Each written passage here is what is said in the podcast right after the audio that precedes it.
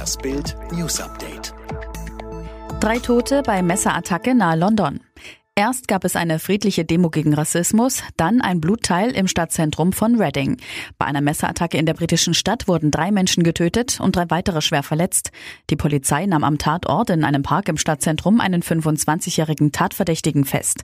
Der britischen Nachrichtenagentur PA zufolge soll es sich bei dem festgenommenen Mann um einen Libyer handeln. Er stach gegen 20 Uhr deutscher Zeit in Forbury Gardens auf seine Opfer ein.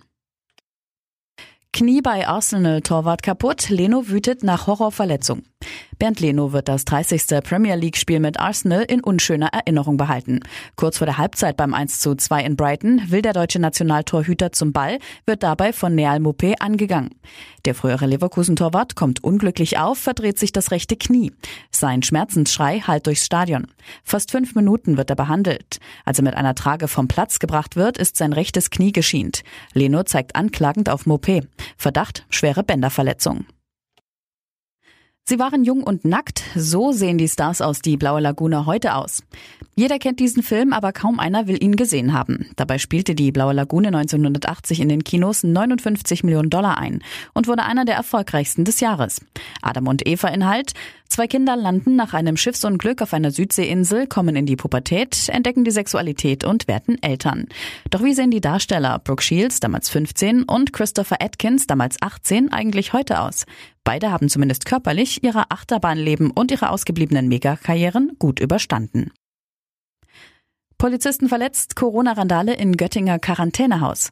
Corona-Randale in Göttingen. Bewohner eines riesigen Gebäudekomplexes haben Polizisten mit Gegenständen beworfen und mehrere Beamte verletzt. Das gesamte Gebäude steht unter Quarantäne, nachdem 120 der 700 Bewohner positiv auf Corona getestet worden waren. Am Samstagnachmittag versuchten dann mehrere Personen, das Gelände zu verlassen und die Umzäunung zu durchbrechen. Weiter seien die zur Amtshilfe eingesetzten Polizisten aus dem Gebäude heraus mit Gegenständen beworfen worden. Um was für Gegenstände es sich handelte, ist bisher unklar.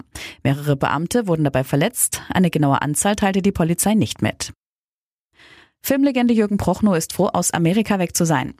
Er ist für seine Rolle in Das Boot aus dem Jahr 1981 weltbekannt, lebte Jahrzehnte in Hollywood.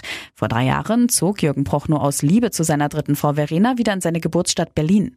Über die USA hatte er im Gespräch mit Bild am Sonntag wenig Gutes zu sagen. Die Corona-Krise sei dort verheerend, der aktuelle Präsident eine Katastrophe und der Rassismus allgegenwärtig.